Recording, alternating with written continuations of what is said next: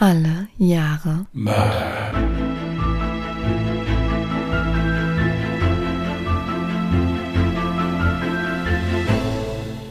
Herzlich willkommen zu Alle Jahre Mörder, der True Crime Podcast mit Christian, hallo. Und Jasmin. Hi. so, herzlich willkommen zur Aufnahme. Das war eine sogenannte Punktlandung. Fall ist eben fertig geworden. Äh, Er wurde nochmal Korrektur gelesen, aber jetzt nehmen wir im Prinzip auch schon auf. Es ist Freitag im Übrigen. Hm. Falls das irgendjemand interessiert. Haben wir noch irgendwelche wichtigen Sachen mitzuteilen?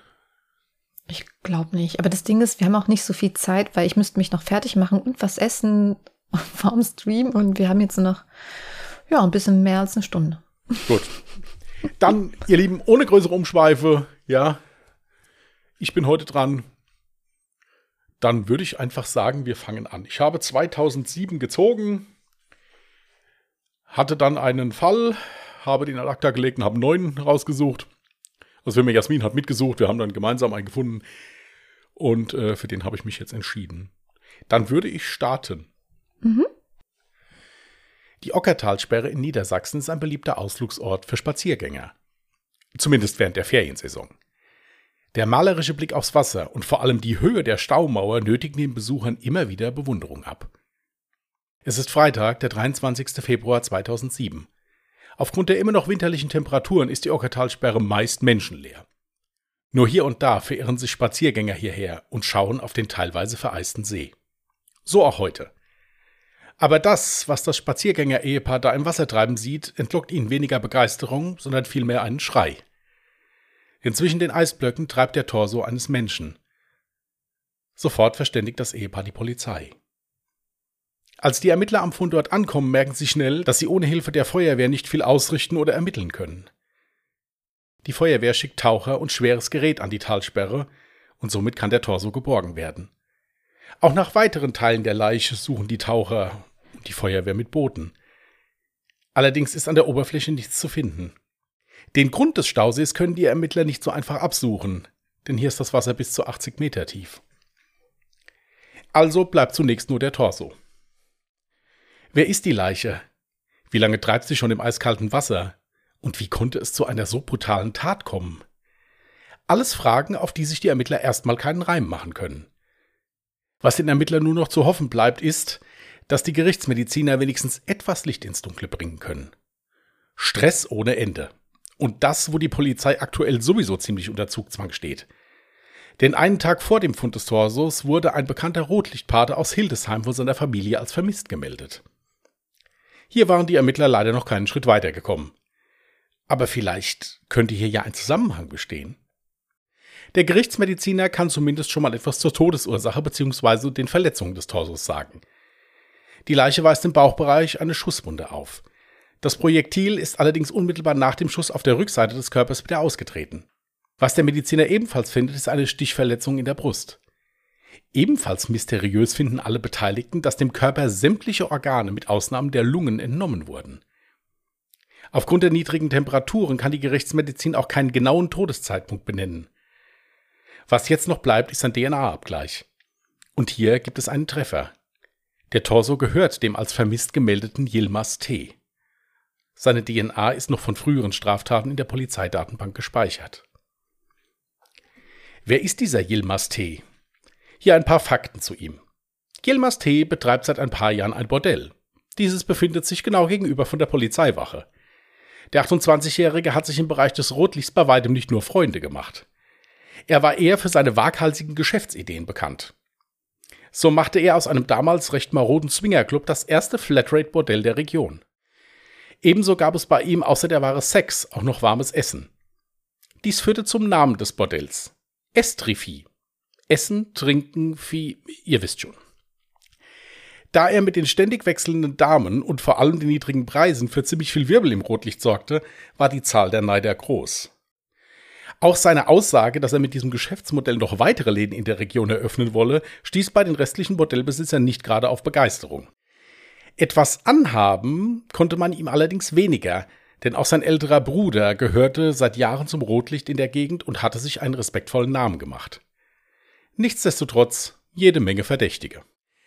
Die Ermittler erstellen anhand der Handydaten von Yilmaz T. ein Bewegungsprofil vom Tag seines Verschwindens, dem 20. Februar 2007.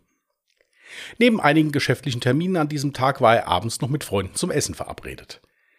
Gegen 20 Uhr verabschiedete er sich aus dem Restaurant mit der Aussage, dass er noch ein geschäftliches Treffen mit Jens habe. Hierfür habe er 25.000 Euro in Bar dabei, wie er beim Essen einem seiner Freunde erzählte. Während die Ermittler noch mögliche Zeugen befragen und das Bewegungsprofil auswerten, wird das Auto von Yilmaz T. am Waldrand von Sesen gefunden. Wie kommt es dorthin? Und vor allem, wer hat es dort abgestellt? Laut Bewegungsdaten des Opfers war Yilmaz T. vor seinem Verschwinden nicht einmal in der Nähe des Abstellplatzes. Der letzte Ort, wo sich sein Handy ins Netz einloggte, war in der Kleinstadt Fienenburg. Scheinbar hatte Yilmaz T. hier den Termin mit dem zu diesem Zeitpunkt noch unbekannten Jens. Die Ermittler recherchieren und kommen dabei auf den Metzgermeister Jens S. Dieser hat in Fienenburg eine gut gehende Fleischerei mit Partyservice und ist ein bekennender Rotlichtgänger. Zumindest seit er sich von seiner Frau getrennt hat. Bei seinen Touren durch die Bordelle der Region wurde er des Öfteren von seinem Sohn, dem 28-jährigen Joel, begleitet. Vater und Sohn fanden beide so großen Gefallen am Bordellgeschäft, dass Joel mit der finanziellen Unterstützung seines Vaters ein eigenes Etablissement in Goslar eröffnete. Beide sollen noch immer wieder Kontakt mit dem ermordeten Yilmaz T. gehabt haben. Den Ermittlern reichen die vorliegenden Fakten aus, um einen Haftbefehl zu beantragen und Jens S. vorläufig festzunehmen. Ebenso wird eine Hausdurchsuchung durchgeführt. Hierbei stehen die Ermittler schon vor der ersten Schwierigkeit. Denn nahezu alle Werkzeuge und Gerätschaften in der Metzgerei des Verdächtigen müssen beschlagnahmt und untersucht werden. Dies stellt die örtliche Spurensicherung vor eine schier unlösbare Aufgabe. Die Polizei bittet andere Dienststellen um Amtshilfe und sie sollen sie bekommen. Stück für Stück wird nun die Metzgerei und alle dort befindlichen Messer, Sägen, Beile und Maschinen zur Fleischverarbeitung abgestrichen und auf die DNA des Opfers Yilmaz T. untersucht. Währenddessen verhören die Ermittler den Verdächtigen Jens S. auf der Wache der Hildesheimer Polizei. Der Metzgermeister macht mit den Vorwürfen konfrontiert einen nach außen hin eher ruhigen Eindruck. Allerdings fällt den Ermittlern auf, dass er innerhalb kürzester Zeit zweieinhalb Liter Wasser trinkt und bei gewissen Fragen enorm lange in sich geht, bis er zu einer Antwort kommt. Dass Yilmaz T. am Abend seines Verschwindens bei ihm war, streitet Jens S. zu Beginn des Verhörs ab. Jedoch verstrickt er sich bei seinen Aussagen immer mehr in Widersprüche und kann dann nach einiger Zeit den Fragen der Ermittler nicht mehr standhalten. Jens gibt zu Protokoll, dass Yilmaz T. am besagten Abend bei ihm in der Metzgerei gewesen sei. Es habe Streit ums Geld gegeben. Jens S. habe von seinem Opfer für 300.000 Euro Anteil an einem Bordell gekauft. Jedoch soll das besagte Bordell Yilmaz T. überhaupt nicht gehört haben und somit soll es zum Streit gekommen sein, in dessen Verlauf Jens in, wie er sagt, Notwehr Yilmaz mit einer Pistole in den Bauch geschossen habe. Weiterhin sagte Jens S. aus, dass die Kugel nach dem Austritt aus dem Körper im Türrahmen stecken blieb. Das Opfer soll dann leblos zu Boden gestürzt sein. Aus Angst vor der Familie von Yilmaz T. habe Jens S. die Leiche dann in den Zerlegraum seiner Metzgerei gezerrt. Danach habe er, um den Verdacht von sich abzulenken, den Wagen von Yilmaz T. noch an den Waldrand nach Sesen gefahren. Zurück sei er per Anhalter mit einem schwarzen Golf gefahren. An das Nummernschild oder den Fahrer könne er sich allerdings nicht mehr erinnern. Wieder zurück in seiner Metzgerei begann der Metzgermeister damit, die Leiche seines Opfers zu zerteilen. Die inneren Organe warf er hierfür einfach in die Tonne für Schlachtabfälle seiner Metzgerei. Arme, Beine sowie der Kopf seines Opfers habe er dann am frühen Morgen zur Ockertalsperre gefahren und dort ins Wasser geworfen. Eine genaue Stelle kann Jens S. allerdings nicht benennen, es sei noch zu dunkel gewesen, um einen genauen Standort zu bestimmen. Die Ermittler durchsuchen daraufhin nochmals die Abfalltonnen am Tatort und stellen fest, dass die Schlachtabfälle einen Tag vorher abgeholt wurden. Es bedarf einiger Telefonate, aber der Polizei gelingt es, die Vernichtung der Schlachtabfälle aus Jens S. Metzgerei zu stoppen und gemeinsam mit einem Amtstierarzt sowie den Gerichtsmedizinern die Innereien des Opfers zu sichern. Dies erwies sich als absolute Fleißarbeit, denn es galt nun, eine ganze Halle voll mit Schlachtabfällen auf menschliche Organe zu durchsuchen. Was sich die Mordler mit der als nächstes fragen, ist, ob Jens S. Komplizen gehabt haben könnte. Hier verdächtigen die Polizisten in erster Linie seinen Sohn Joel. Vater und Sohn stehen sich sehr nahe und zudem kommt Joel ebenfalls aus dem Rotlichtmilieu. Jedoch kann der Sohn ein Alibi aufweisen. Er behauptet zur fraglichen Zeit in seinem Bordellbetrieb gewesen zu sein. Dies konnte von dem Türsteher des Bordells bestätigt werden. Nach der Vernehmung bittet Joel seinen Vater kurz sehen zu dürfen. Die Ermittler gestatten dies. In der Zelle angekommen, fragt Joel seinen Vater vor den Ermittlern. Hast du was mit der Sache zu tun? Ja, habe ich, antwortet Jens S. mit leiser Stimme. Joel sinkt nach der Antwort seines Vaters in sich zusammen und muss von den Ermittlern gestützt werden. Auch beim Verlassen des Polizeireviers ist ihm die Bestürzung ob der Taten seines Vaters noch deutlich anzumerken. Dennoch sind sich die Ermittler immer noch nicht sicher, ob der Metzgermeister die Tat alleine begangen haben kann.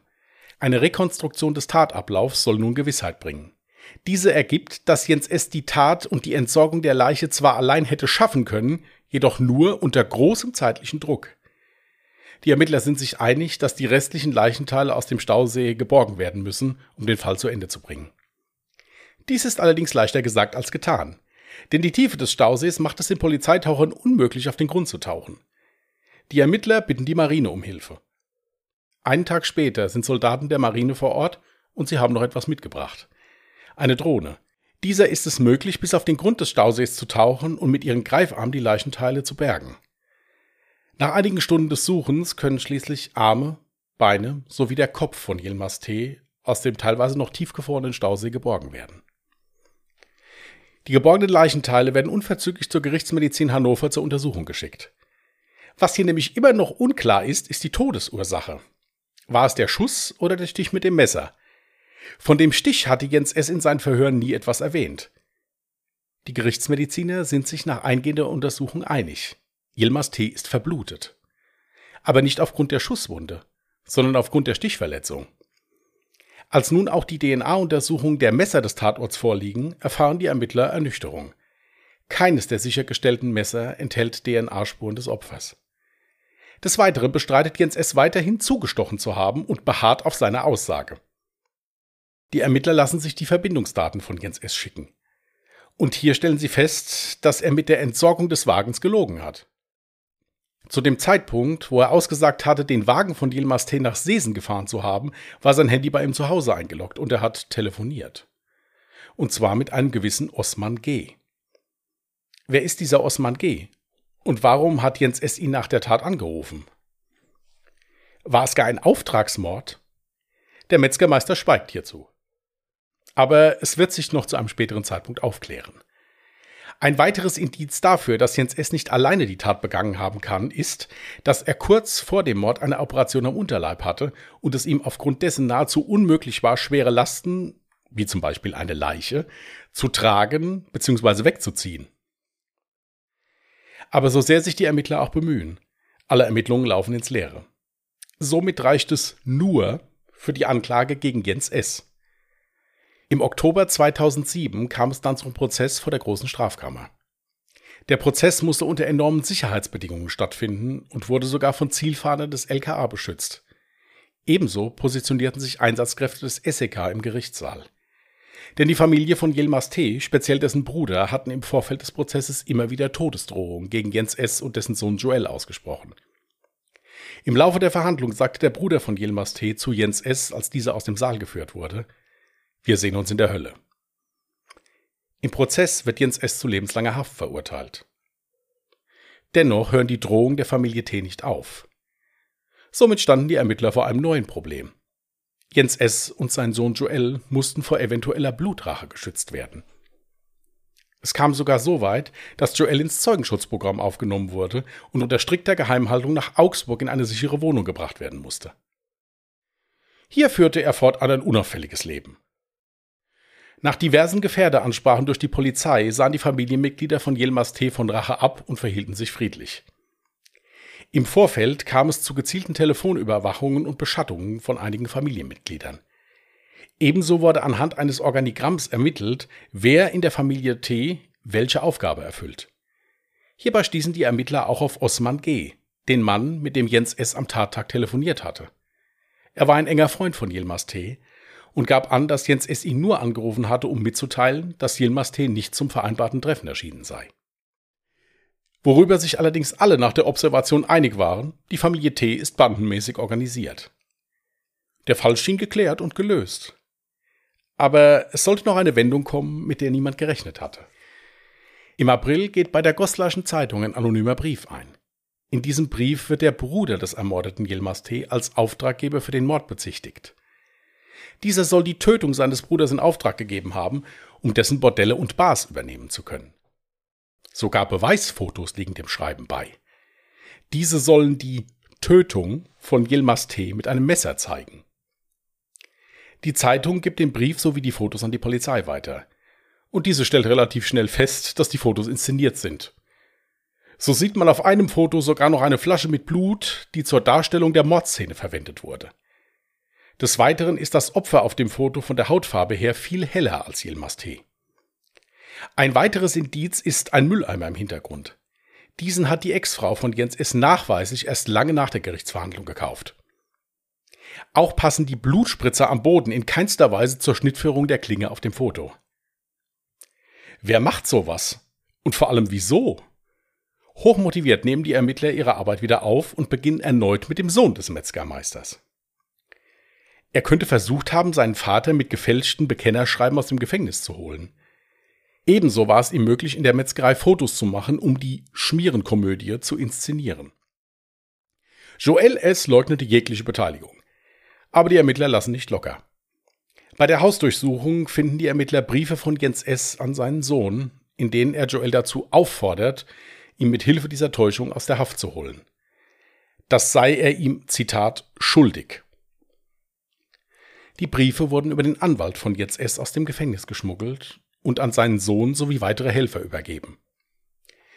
Die Bezahlung der Schauspieler erfolgte dann nachts in der Kanzlei des Rechtsanwalts. Joel organisierte alle nötigen Utensilien und spielte die Leiche auf den Fotos. Jens S. wird nun in der JVA-Zelle erneut von den Ermittlern verhört. Und aufgrund der erdrückenden Beweislast gesteht er, was in der Mordnacht wirklich geschah. Er selbst hatte sich mit Yilmaz T. am Tatabend in seiner Metzgerei verabredet, um sich von ihm 25.000 Euro zu leihen. Er verwickelte T. in ein Gespräch. Was dieser nicht wusste, war, dass in der Küche Joel mit dem Türsteher seines Bordells wartete der Türsteher, der Joel ein Jahr vorher das falsche Alibi gegeben hatte. Der Plan war es, Yilmaz T. bewusstlos zu schlagen, ihn zu fesseln und ihn anschließend zur Herausgabe der 300.000 Euro zu zwingen.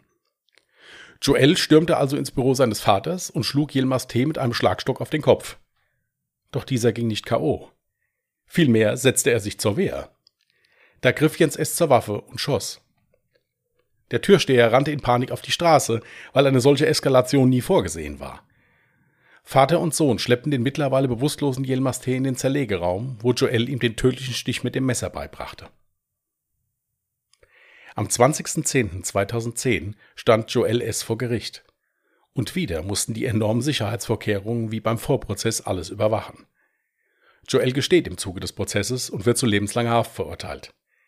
Der Türsteher bekommt dreieinhalb Jahre Haft wegen Beihilfe zur gefährlichen Körperverletzung sowie Falschaussage. Auch der Anwalt von Jens S. muss sich für seine Beihilfe zur Planung einer Straftat sowie dem Schmuggeln der Briefe vor Gericht verantworten. Er bekommt hierfür lediglich ein Jahr Berufsverbot. Uff. Das ist ein sehr spannender, interessanter Fall gewesen.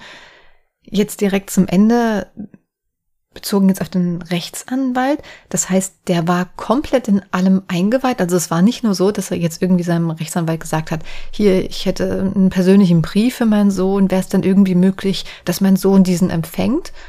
Also er wusste dann halt mehr als nur, dass er einfach nur einen Brief Also ich gehe möchte? jetzt mal scharf davon aus, weil ja auch die Bezahlung der Schauspieler in der Kanzlei des Anwalts erfolgte. Also ich denke, der war so wirklich das Bindeglied zwischen Vater, Sohn und den Schauspielern. Welche Schauspieler? Äh, es wurde ja noch jemand gebraucht, der den Mörder spielt. Joel war ja dann das Opfer im Prinzip auf diesem Dings. Dann braucht man ja noch einen, der die ganze Sache auch fotografiert. Ah, okay. Also es war eine mhm. Gruppe von Leuten, da muss wohl auch noch ein, ein äh, Inhaftierter oder ehemaliger Inhaftierter aus dieser JVA-Zelle mit involviert gewesen sein. Also es waren mehrere Leute, die da involviert waren. Ich finde das, also ich, ich musste ja wirklich lachen, als ich das gehört habe dass auf dem Foto dann teilweise noch die Flasche von einem Falschblut zu sehen war. Oh mein Gott, wie, wie schlampig kann man arbeiten, wenn es um sowas Wichtiges geht? Zum Glück, natürlich zum Glück, aber ich weiß gar nicht, wie sowas passieren konnte. Also ich meine, erstens, wenn du schon sagtest, da waren ja mehrere Personen involviert, das heißt, da hatten mehrere Leute einen Blick drauf. Und zweitens, spätestens dann, wenn die Fotos äh, fertig entwickelt sind und man sie losschicken möchte, schaut man sich das doch nochmal ganz genau an. Ich meine, gut, das mit den Blutspritzern muss man ja mal zugeben, wenn man da jetzt nicht äh, gerade vom Fach ist, dann kann man das nicht eins zu eins so nachahmen, dass die Blutspritzer jetzt zum Beispiel komplett stimmen. Aber solche fatalen Fehler, das ist halt echt einfach dumm. Genauso wie die Hautfarbe jetzt von ähm, Joel hat ja das Opfer ja. gespielt, ne?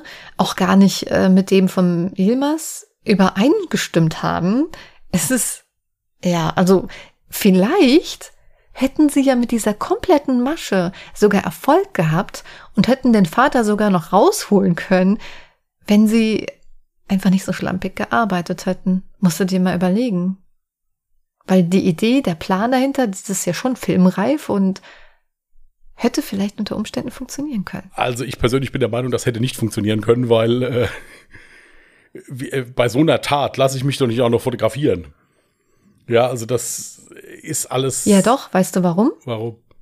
Das ist, deswegen habe ich es ja auch nicht verstanden. Ich dachte, es, äh, es wurde ja ein Auftragsmörder von seinem Bruder beauftragt. Und das heißt, ein Auftragsmörder, der braucht ja auch Beweise. Dementsprechend fotografieren Auftragsmörder auch ihr Opfer. Deswegen dachte ich auch nur, es wäre nur das Opfer zu sehen und jemand, der das ja, Foto gemacht hat. Ja, ich dir hundertprozentig recht. So kann man das, ja, es ist auf jeden Fall eine Möglichkeit.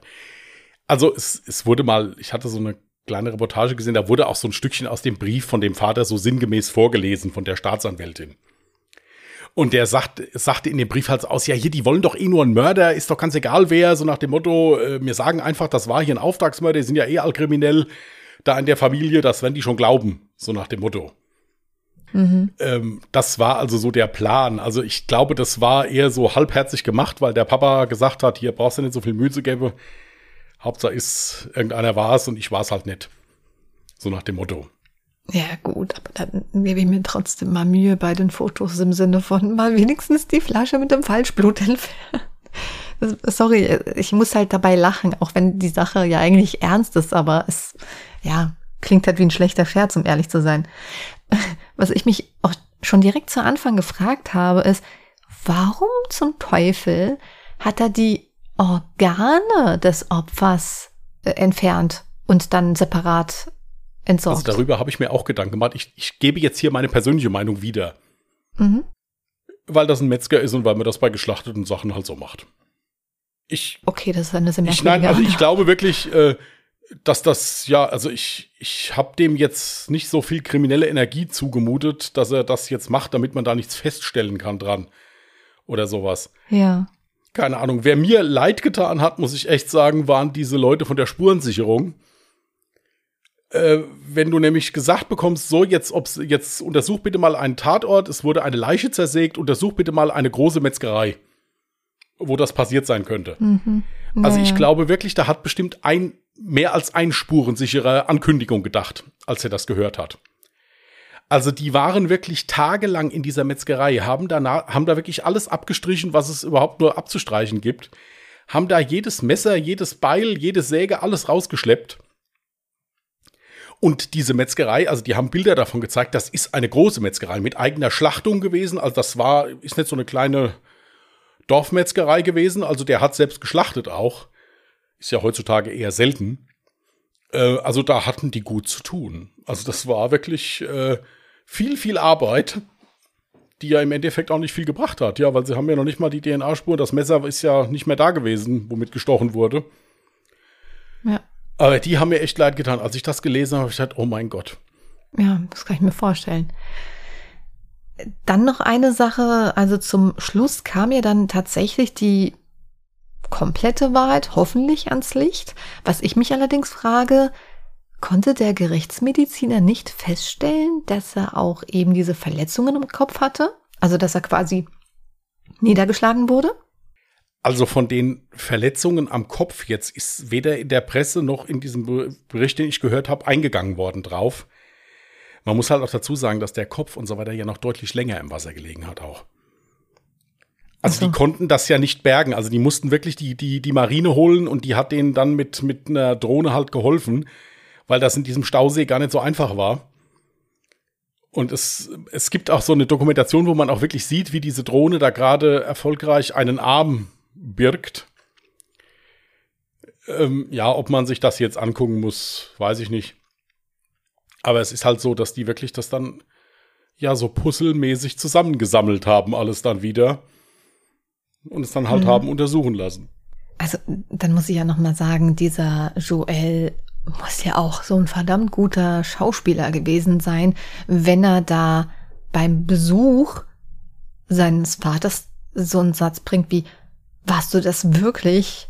Und auf die Antwort hin ja, dass er dann halt so krassen Nervenzusammenbruch hat. Aber was ich mir dann auch zeitgleich dachte oder als Erklärung dachte, vielleicht war das seine Art, nochmal zu hinterfragen, bist du dir sicher, dass du jetzt für mich deinen Kopf herhalten möchtest? Kann durchaus sein, ist durchaus möglich, weil diese Verhaftung wohl auch relativ schnell gegangen ist. Also die haben halt ermittelt, okay, wer heißt hier Jens in der Nähe? So nach dem Motto. Mhm. Und haben sich dann mehr oder weniger so verdeckt halt in der, im Städtchen mal ein bisschen umgehört. Wer könnte das sein? Wer könnte hier irgendwie auch Rotlichtgänger sein? Ja, dann sind sie halt auf ihn gestoßen. Mhm. Und haben den dann auch wirklich relativ schnell verhaftet, weil sie halt gesagt haben, okay, äh, Metzgerei, also zerteilen kann er, so nach dem Motto. Und bis wir hier mhm. alles gesichert haben, muss der eingesperrt werden, weil wenn der was verschwinden lässt, kommen wir überhaupt nicht mehr hinterher. Ja. Also es war schon krass, auch die, Sicherheitsvorkehrungen, die dann bei diesem Prozess getroffen werden mussten. Also da waren wirklich äh, vermummte SEK-Beamte, die da den Saal abgesichert haben im Prinzip, weil halt wirklich da massivste Drohungen von dieser Familie ausgestoßen wurden gegen die, gegen den Angeklagten und auch gegen seinen Sohn. Mhm. Und äh, was ich halt nur dachte, ist ja, der, der, die, der Sohn hat auch Nerven. Ja, also der geht ins Zeugenschutzprogramm, inszeniert dann aber schnell noch so eine Schmierenkomödie da schon heftig. Gut, ich meine, es ist der Vater, wie gesagt, beide hatten einen sehr engen Kontakt auch miteinander. Aber ich fand das halt so, he so heftig, dass das halt ja nochmal so eine Wendung genommen hat, weil die Tatsache, dass jetzt äh, ein Metzger jemand umbringt, den auch noch fachgerecht zerlegt dann, das ist ja schon so etwas makaber, wenn man es so nimmt. Ja. ja. Ja, aber der hat vielleicht nicht so eine hohe Hemmschwelle, weil eben, er das eben. gut auf eine völlig andere Art und Weise, aber im Prinzip ja auch in Anführungsstrichen gewohnt genau, ja, ist. Das, das meinte ich ja mit makaber. Ja, also hm. ja, es war ja eigentlich auch recht recht gut gemacht mit der Entsorgung, weil wenn der Torso jetzt nicht aufgetaucht wäre, wäre keiner auf die Idee gekommen, äh, eine Drohne zu holen und einfach mal den Boden von, vom Stausee abzusuchen. Also wenn richtig. er den Man hätte vielleicht den Torso einfach richtig, noch mehr wenn er den Torso jetzt so. beschwert hätte, wäre das vielleicht nie rausgekommen. Ja, weil Gott, so was Krankes habe ich jetzt nicht gesagt, oder? Ja gut, doch, es, ist ja so. Also und dann auch, dass das Auto noch weggebracht wurde. Ja, und mhm. so, also. Also eigentlich haben sie an fast alles gedacht. Eben nur nicht daran, dass das Handy ja dann trotzdem an Ort und Stelle blieb und er sogar noch einen Anruf davon geführt hat. Das war dann natürlich ein bisschen dumm. Aber hinter jedem perfekten Plan stecken natürlich auch Lücken und das ist auch gut so. Ich habe gerade einen Blick in die Dropbox geworfen und habe gesehen, dass du auch ein Bild von der Verhandlung von dem Vater und dem Sohn reingepackt hast. Ja. Und auch von dem Stausee. Unsere Zuhörer und Zuhörerinnen können sich das jetzt natürlich auch auf Instagram und auf Twitter anschauen. Auf Instagram findet ihr uns unter @allejahremörder mit OE geschrieben und auf Twitter findet ihr uns unter @allejahremorde. Und mich würde jetzt mal interessieren, wenn ihr eure Meinung zu dem Fall auch niederschreibt in den Kommentaren Vielleicht habt ihr auch eine Idee oder Erklärung, eure Gedanken dazu, warum er dann tatsächlich noch die Organe entfernt und separat entsorgt hat. Ja, lasst uns gerne wissen. Würde uns interessieren. Ein Foto des Opfers gibt es nicht. Ich habe also mehrmals geguckt. Es gibt eine Dokumentation, da ist ein bisschen so eine schemenhafte Zeichnung. Weiß ich aber nicht, ob die der Wahrheit entspricht. Deswegen habe ich das jetzt mal weggelassen. Mhm. Ja, wie gesagt, bin durch Zufall da auf den Fall gestoßen. Vielmehr Jasmin ist, glaube ich, drauf gestoßen. Wir gemeinsam hat das ein bisschen gebrainstormt. Mhm. Und ich fand diese Wendung halt zum Schluss recht interessant. Und äh, deswegen dachte ich mir, dass das wäre vielleicht was. Und es ist, wie gesagt, ein deutscher Fall. Ich bin ja eh mehr so der Freund von deutschen Fällen. Also insofern. Und ist dir schon mal aufgefallen, dass du auch schon ganz schön viele Fälle hattest, die alle so im Rotlichtmilieu stattgefunden haben? Möchtest du uns damit irgendwas bitte Nein, also mitteilen möchte ich damit nichts. Äh, Aber ja, kann, kann durchaus sein. Aber ich suche die Fälle jetzt nicht, nicht explizit danach aus. Okay. Ja, also. Es war jetzt auch nur ein dummer Spruch. Ja, gut, da war schon so ein versteckter Angriff mit drin, da müssen wir schon ehrlich sein. Aber gut. Ähm, Nein, nein, nein, nein, nein. Also, aber man muss bei dir sagen, also ich finde es total spannend. Wir geben eigentlich einen guten Mix ab. Ist mir schon in Vergangenheit öfters aufgefallen. Du bist ein sehr großer Fan davon, Ermittlungsarbeiten ähm, zu recherchieren und schön als Story zu verfassen und liebst das. Und bei mir ist es halt so, ich suche meistens dann eben nach den Fällen, die eher anders gestrickt sind, wo ich dann wirklich eine Geschichte aus der Tat selber machen kann. Das, daran habe ich sehr, sehr viel Freude. Von daher finde ich, sind wir eigentlich so der perfekte Mix zusammen, glaube ich. ach, hat sie das schön gesagt. Ja, ich muss ja auch mal was Positives sagen. Ja, ja, ja, ja.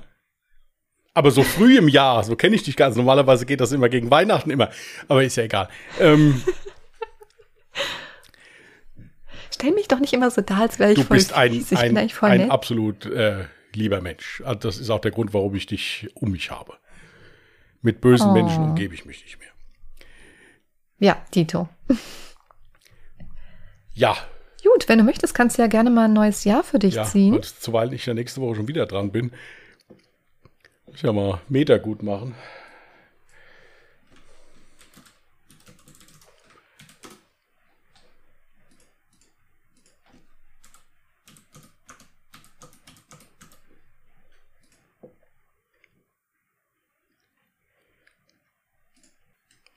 Neunzehnhunderteinundsechzig. Das Jahr hatten wir tatsächlich noch gar nicht.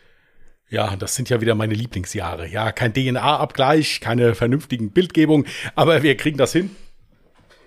Na sicher. Oh, ist der Herr wieder nicht vorbereitet gewesen? Hallo, ich war hier maximal im Stress. Hallo. Ja, also bitte. So. Drei Striche. Ich habe mitgezählt diesmal. Ich habe aufgepasst. Und auch heute schon mal vorab die Entschuldigung, was heißt vorab, im Nachhinein die Entschuldigung, falls es bei mir ab und zu mal so ein bisschen knarzt oder sowas. Meine Nachbarin oben, die rennt halt die ganze Zeit durch die Gegend und da ich im Altbau wohne, ja, hört man das leider alles sehr laut. Das Gewitter hat sich hier bei mir noch nicht so. Es fängt jetzt an zu regnen. Also wir haben eigentlich genau eine Punktlandung. Wenn es jetzt gleich anfängt zu donnern, sind wir fertig. Gut, ihr Lieben, dann wünschen wir euch einen schönen Wochenstart. Lasst es euch gut gehen. Wenn ihr Bock habt, hören wir uns am Mittwoch bei Ungedingst. Könnt ihr gerne reinhören. Link zu dem Podcast von uns unten in den Show Notes. Ja, in diesem Sinne, macht's gut und tschüss. Macht's gut. Bye.